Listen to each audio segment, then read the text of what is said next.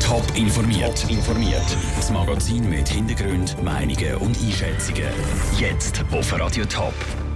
Warum 100 Winterthur Eltern von Schulkind heute Nachmittag demonstrieren und wie viel Geld Glückskette am Sammeltag gegen die Hungersnot in Afrika bis jetzt gesammelt hat, das sind zwei von den Themen im Top informiert. Im Studio ist der Dave Burkhardt.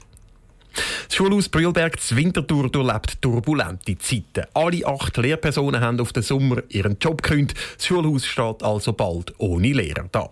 Nach dem Personalexodus konzentriert sich Kritik jetzt auf den Schulpflegepräsident Felix Müller. Heute Nachmittag haben frustrierte Eltern zu einer Demonstration vor seinem Büro zu Winterthur aufgerufen. Für uns vor Ort ist Andrea Blatter. Andrea, wie muss man sich denn die Demonstration dort vorstellen? Es sind rund 100 Leute, die direkt vor dem Büro von Felix Müller, am Präsident der Kreisschulpflege zu Winterthur stehen. Es sind ältere Lehrpersonen, ehemalige Lehrpersonen und vor allem auch ganzen Haufen Kinder. Sie haben hier aus Kartonschachteln eine Nattrappe gebaut vom Schulhaus Brühlberg und haben ganz viel Transparent und Plakat mitgenommen. Was ist denn der grosse Frust von den Eltern, die sich dort versammelt haben? Für nach der Sommerferien dieses Jahr haben es gerade acht Lehrpersonen auf einmal gekündigt. Das heißt, es sind dann im Schulhaus eigentlich gar keine mehr vorig. Das ist nicht das erste Mal, wo so viele Lehrerinnen und Lehrer aufs Mal kündigen. Und offiziell heißt es immer, dass die alle aus individuellen Gründen gekündigt haben, aber die Eltern glauben das nicht. Also heute sind die da versammelt, weil sie einfach finden, bei der Schulleitung und bei der Kreisschulpflege läuft ganz ein Haufen falsch. Und da müssen wir jetzt einfach mal ein Zeichen setzen. Danke, Andrea Blatter. Der kritisierte Felix Müller hat sich übrigens im Interview mit dem Landbot diesen Vorwurf gestellt. Es hätte am Brühlberg für das Lehrerteam so viel Supervisionen und Teamcoachings gegeben wie in keinem anderen Schulkreis.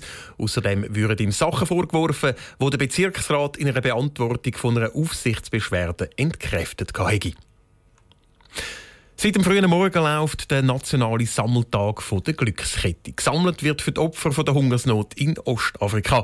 Nach grossen Dürren sind bis zu 20 Millionen Menschen vom Tod bedroht. Der Michael Wettstein ist für uns seit dem Morgen um 6 Uhr in der Sammelzentrale in Zürich. Schon seit elf Stunden nehmen Dutzende von Freiwilligen hier in der Glückskette Spendenzentrale Telefone von Spendern entgegen. Viele interessante oder auch bewegende Geschichten stecken dahinter. Eine Frau hat gerade angerufen, sie will alle reichen Leute auf aufrufen, doch eine Spende zu machen und an die armen Leute in Afrika zu denken. Sie selber hat gerade eine hohe Zahnarztrechnung bekommen und können darum einfach gerade 50 Franken spenden.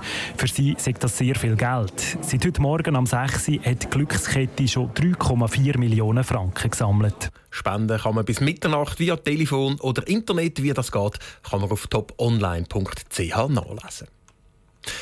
Am Abend, wenn die Sonne langsam untergeht, schmeckt es wieder so. Egal ob am See, in einem Park oder daheim auf dem Balkon. Es wird wieder grilliert, Land auf, Land ab. Für Menschen, die gerne Fleisch haben, ist klar, auf den Grill gehört ein gutes Rindsplätzchen oder eine Kalbsbratwurst oder sogar ein richtiges Entrecote. Aber von wo kommt eigentlich das Fleisch? Ist es wirklich Schweizer Fleisch? Nur weil auch Schweizer Fleisch draufsteht?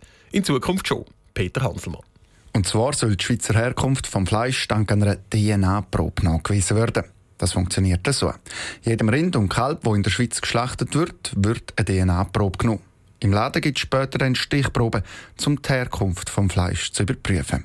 Der Fleischdachverband Proviant wird den DNA-Beweis ab nächstes Jahr einführen, sagt Werner Siegenthaler von Proviant. Wir müssen schauen, dass wir das Vertrauen vom Kunden stärken können. Wir können ihm etwas bieten, der Sicherheit bieten. Es bringt Transparenz schlussendlich in die ganze Kette hinein. Und das ist sicher auch ein zeitgemäßes Instrument, das wir jetzt zur Verfügung haben für das. Es geht also ums Vertrauen der Kunden. Dass es so Fälle wie zum Beispiel der von Gerner Griechen, wo ausländisches Fleisch als Schweizer Fleisch verkauft hat, nur passieren der Hans-Rudi Jucker von Metzgerei Jucker zu Kolbrunn findet es gut, dass Proviant reagiert und die Tests einführt.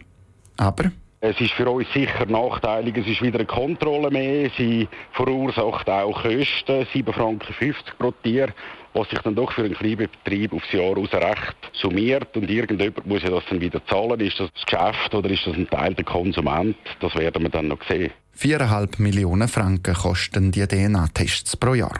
Proviant rechnet vor, dass die Kunden 5 Rappen mehr für das Kilo Fleisch müssten zahlen, wenn die Kosten der Tests auf die Kunden abgewälzt würden. Der Beitrag von Peter Hanselmann. Ob die Kosten für den DNA-Test auf die Kunden abgewälzt werden, das dürfen die Metzger übrigens selber entscheiden. Stadtzürcherinnen und Stadtzürcher haben in ihrer Stadt keine Angst. 97 Prozent haben in einer Umfrage von der Stadtpolizei angegeben, dass sie sich sicher fühlen. Das Sicherheitsgefühl wird jetzt von einem Bericht unterstrichen, wo der zuständige Stadtrat Richard Wolf heute vorgestellt hat. Andrea Blatter war bei der Präsentation dabei. Gewesen. Es leben immer mehr Menschen in der Stadt Zürich. Gefährlicher wird sie wegen dem aber gleich nicht. Die Anzahl an Delikten ist stabil, zum Teil nimmt sie sogar deutlich ab. Gerade Grossanlässe wie die Street Parade oder das Zürichfest sind bis jetzt gemessen an der Menge von Leuten immer relativ glimpflich verlaufen.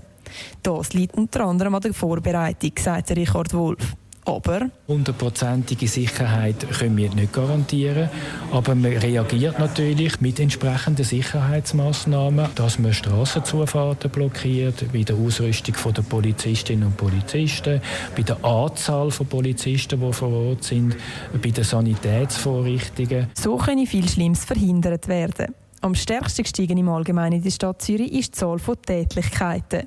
Dort sind 20 Prozent mehr als im letzten Jahr. Schwerere Angriffe sind aber gleichzeitig zurückgegangen. Es wird auch deutlich weniger eingebrochen und gestohlen. Verglichen mit 2012 hat die Anzahl von Einbrüchen um zwei Drittel abgenommen und ist jetzt auf einem Tiefstand seit fast zehn Jahren. Die Zahlen sind jetzt schon zufriedenstellend. Es gibt aber durchaus noch Bereiche, wo der Richard Wolf Verbesserungspotenzial sieht. Man darf sich jetzt nicht ausruhen auf dem Erfolg. Wenn man einerseits zufrieden ist, schaut man vor allem dort an, wo es nicht so gut läuft und wo es noch nicht gut läuft, weil man weiß, also dort ist Handlungsbedarf. Ich habe es gesagt, bei den, bei den Fußgängerstreifen, Unfällen auf Fußgängerstreifen, müssen wir anschauen und uns überlegen, was wir besser machen können. Rund 120 Unfälle hat es im letzten Jahr nämlich auf Fußgängerstreifen gegeben. Ein anderer Bereich, wo Handlungsbedarf besteht, sei die Internetkriminalität. Der Beitrag von Andrea Blatter. Eine weitere Baustelle sieht die Stadt Zürich auch bei der Abteilung Schutz und Rettung. Feuerwehr und Rettungsdienst sollen in Zukunft von der Alarmierung bis zum Einsatzort noch höchstens 10 Minuten brauchen. Top informiert, auch als Podcast. Mehr Informationen gibt es auf toponline.ch.